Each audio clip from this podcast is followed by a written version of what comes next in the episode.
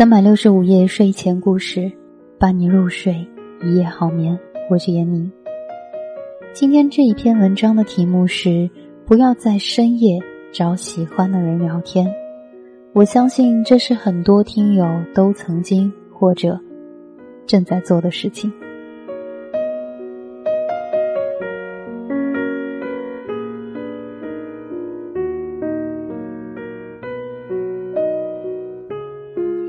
今天这一篇文章呢，来自北方有佳人。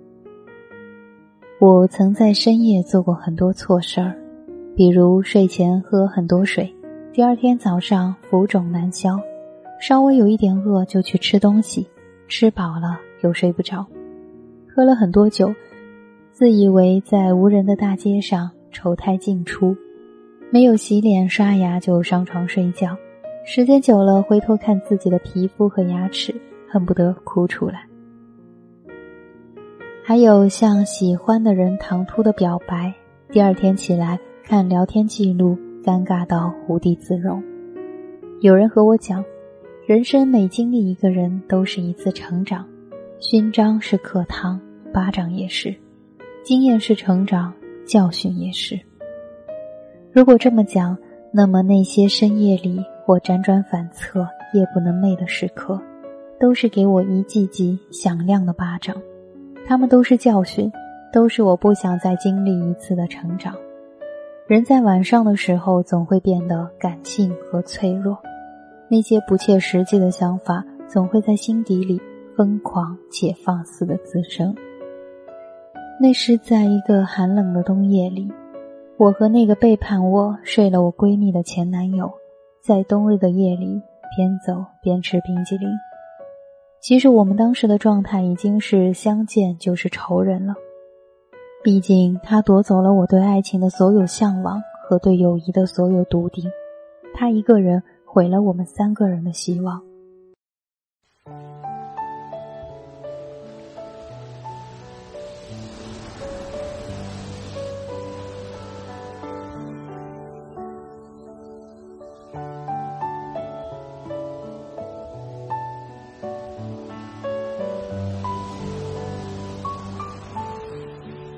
我本来应该很恨他，实际上我也是很恨他的，没错。可是那天晚上不知道怎么的，我就好脆弱，看着我们曾经拍下的照片、听过的音乐、聊天的对话，忽然很想他。然后手很欠很欠的拨通了那个熟悉的电话，他也没有一点含蓄，直接接通，像是什么事儿都没有发生过似的和我对话。我说：“想出来走走吗？”这是我们时隔两年后的第一次对话，还是我打给他的？说实话，那天晚上我只是喝了点酒，有点微醺，听着手机里那些伤感的歌，一时间有些失了自我。我们一边并排走着，一边煽情的外放着手机里张学友的歌，还一起你一句我一句大声的唱着。走着走着，我不知道想起了些什么，眼泪就下来了。他很配合的用手轻轻的拥住我。彼时他已经是曾经我闺蜜的老公，他有家，我在这段关系中充当了当时他的角色。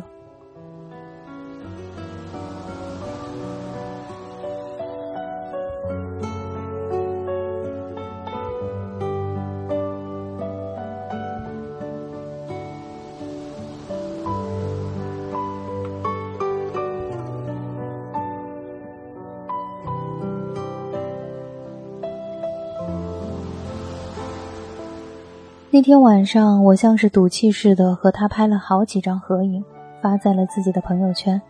后来还把这些照片发给了曾经的闺蜜，也就是现在的他老婆。我还特有心机的录下了我们的对话，故意很大声的问他究竟后不后悔和我分开，是不是他身上完全没有我的气质。我当时宿醉的状态，根本不记得发生了些什么，但是好在我还是回家了。万幸，闺蜜把我拉黑了。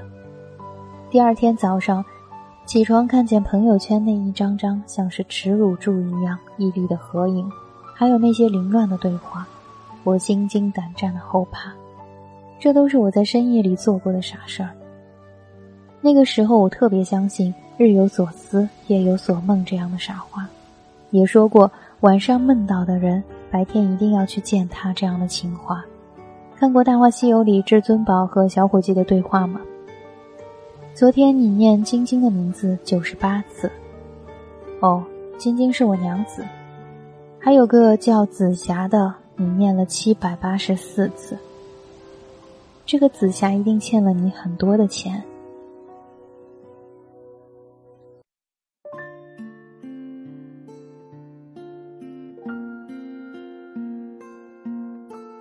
我曾痴迷这样故事化的情节，但后来才懂得，永远不要在深夜里给任何人发任何消息，更不要在深夜里发朋友圈，因为这些话都太感性了，经不起现实一星半点的推敲。他们只是你一时兴起的汹涌情绪，和涨潮退潮的海水一样，总会慢慢的淡下去。时间距离。都是陷阱，不能相依为命，让人觉得好泄气。我们总以为半夜想念的人就是内心真正的惦记，总想着深夜流过的泪就是忘不了的班级。可其实第二天天一亮，用水洗把脸，我们会忽然发现，那个以为这辈子都过不去的坎儿。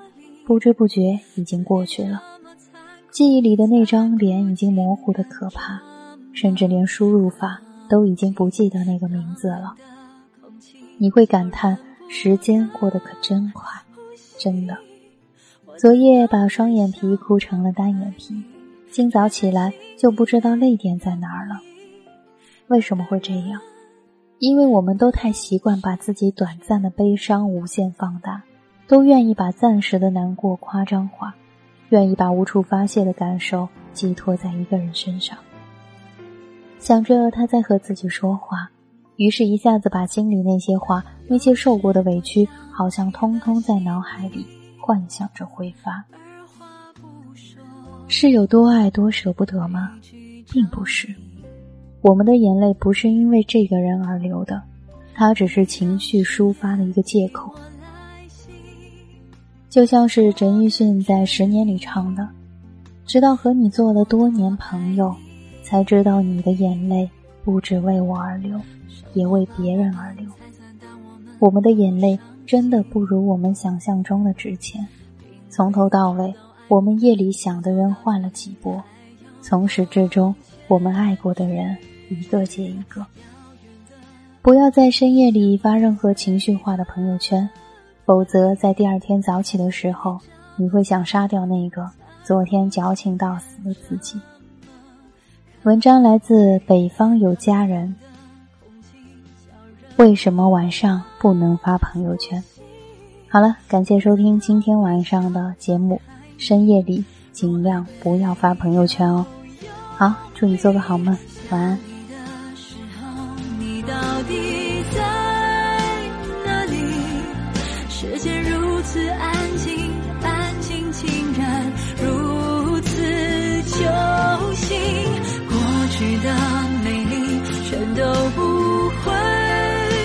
去在心里被好好珍惜脑海中那句我爱你像玻璃那么清晰。